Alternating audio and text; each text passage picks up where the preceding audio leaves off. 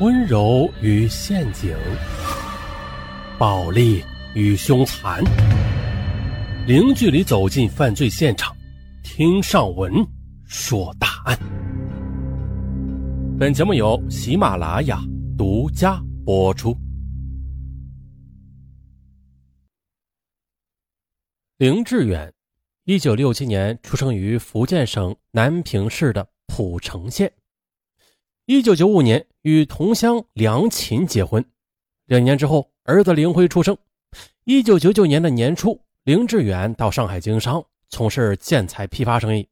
这生意做得很成功。经过几年的打拼呢，他赚得了数百万的资产。转眼到了二零零四年七月，林辉即将上小学了。考虑到孩子的学业，林志远把上海的店面转让，回到了浦城老家。在县城经营起一家副食品批发部，虽然生意繁忙吧，但是林志远还是很重视儿子的学业的，每天接送上学，亲自辅导作业。在二零零五年二月中旬的一天，林志远的表哥宴请上初一女儿的任课老师和学校领导，啊，让他作陪。只见在饭桌上，表哥不仅对老师殷勤备至，啊，还给每个人送了一份厚礼。最后，他又委婉地暗示老师：“哈，女儿想进校学生会。”林志远有些不解了。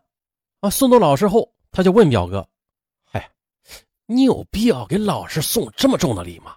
这孩子只要表现好，能力强，还怕老师不给他机会进学生会吗？”可是表哥却一脸无奈地说：“呀，哈，我也不想啊。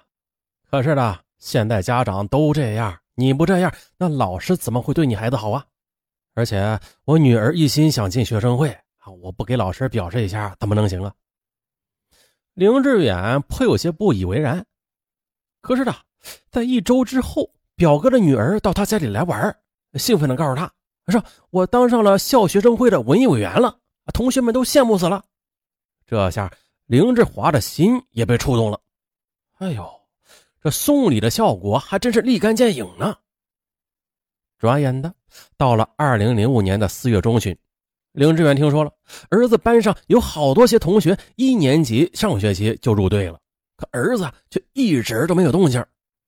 当他询问儿子时，儿子理直气壮地说：“他们的爸爸妈妈都给老师送花，那他们肯定会有红领巾的呀。”哎呦，这儿子这话虽然是为自己辩解的意思啊。但是不难听出了，家长给老师送礼都是公开的事儿了。此时，林志远又想到表哥的话，他这才醒悟，自己以前是太傻了。啊，为了宝贝儿子，他决定了在老师身上多下点功夫。这不，五一节快到了，林志远打算给儿子的班主任老师送一份礼物。凭着在生意场上的经验，他知道，如果自己像别的家长那样送花，那肯定引不起老师的重视的。啊。要让班主任对自己的孩子另眼相看，那礼物就得有点冲击力。哎，就这么来。林辉的班主任名字叫赵元英，时年三十四岁的赵元英，家住福建省浦城县的城关镇。其夫刘义斌在上海做生意，家中常年只有赵元英和女儿刘丹丹两人。林志远知道了，女人都喜欢化妆品。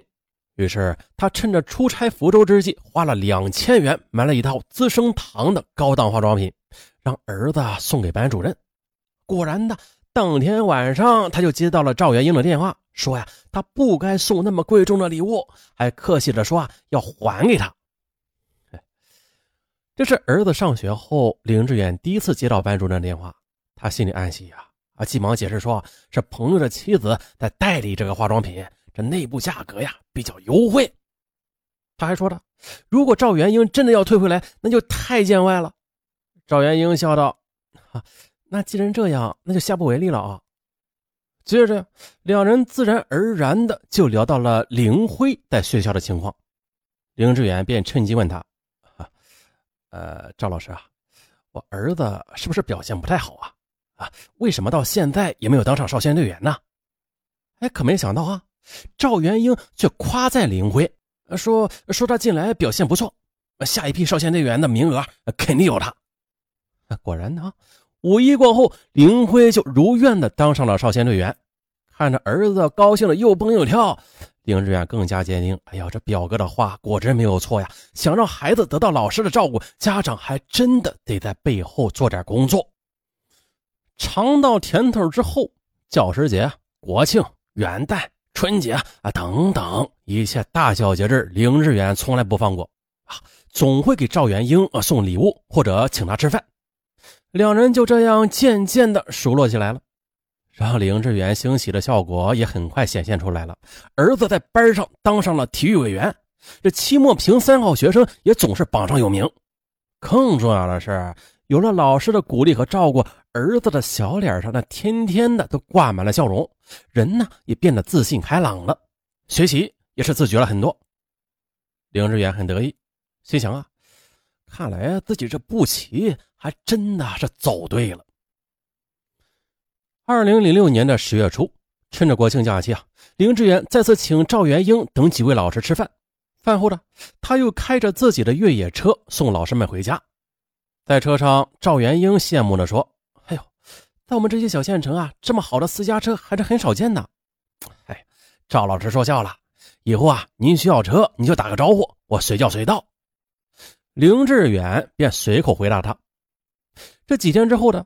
赵元英的一个在南平市上班的同学去武夷山玩啊，绕道来到蒲城看望他，岂料着第二天下午四点多，同学的父亲突发脑溢血，这家里打电话让他赶紧回去，可此时已经没有客车去南平了。赵元英就试着给林志远打电话，请他帮忙。林志远那是很给力，二话没说，当即放下手中的事情，开车将赵元英的同学送回了南平。这件事儿干得漂亮，让赵元英对林志远也是心生感激。同时呢，在交往中，他发现了林志远不但出手大方啊，还很有经商头脑，生意做的那也是风生水起。而她的丈夫呢，虽然也做点生意吧，但是却没有赚到什么钱儿，这让她感到非常的郁闷。赵元英又发现了身边有很多老师啊，都与人合资做生意，要么开餐馆，要么开超市。他心里也痒痒，不仅的便萌生了拉拢林志远，借他的关系来做点生意赚点钱的念头。二零零七年春节期间的林志远打电话给赵元英拜年，在电话中呢，赵元英特意告诉他说：“我们学校每一届的小学毕业升初中的时候啊，有五个由班主任和学校领导推荐上重点中学的名额，林辉进步很大的。”等他升到毕业班时，我会尽量的推荐他的。让孩子上重点中学是每个学生家长的梦想啊！啊，听了赵元英的话，林志远自然是感激不尽。那之后，他对赵元英是更为极力讨好了。二零零七年五月初的一天，林志远又请赵元英吃饭，席间赵元英故意的感慨教师工资待遇低，又半开玩笑半认真的说：“你有生意头脑。”看看有没有赚钱的生意啊，让我也赚一点。哦，林志远想了想说：“嗯，现在房价涨得很快的，我有几个朋友炒房赚了不少钱。如果你想投资做生意的话，那还不如炒房呢。”赵元英有些心动。我知道炒房能赚钱，可是投入太大了，我哪有那么多钱呢？哎呀，没事如果你真的想炒房啊，我会尽力支持你的。我们一起合作怎么样？林志远连忙说：“其实，林志远的心里打着小算盘的，与赵元英合作炒房啊，让他多得点好处，他自然会感激自己，回报自己啊，推荐儿子上重点中学也不成问题。而赵元英呢，一心想赚钱，那更是求之不得。两人，哎呀，一拍即合。二零零七年九月初，两人选中了位于县城商业街附近的一套高档住宅。”赵元英出资十六万，啊，林志远出资三十万，啊，就这样呢，一次性的付清了全款。两人商定，等房子升值之后转手，按照投资比例来分成。这事儿就这么敲定了。不过呀，与林志远合伙投资房产的事儿，赵元英曾经向丈夫透露过，可是啊，丈夫赵义斌却表示反对。一方面，他认为炒房和炒股一样是存在风险的。另一方面，为人正直的他不希望妻子和学生家长发生金钱方面的联系。他正告妻子：“你是个老师啊，不要跟学生家长走得太近，要注意自己的形象。”可是赵元英嘛，却不以为然，他还不屑地说：“呀，你就是太死脑筋了，才赚不到钱。”赵元英把家里可以挪用的积蓄都拿出来了，又向妹妹借了四万元。这时呢，妹妹提醒他说：“哎呦，这么大一笔投资，你可要小心，别被人给坑了。”也对，妹妹的提醒让赵元英又多了一个心眼儿。于是买下房子后，他一声不吭的便把购房合同和所有的收据、发票都收到了自己的手上。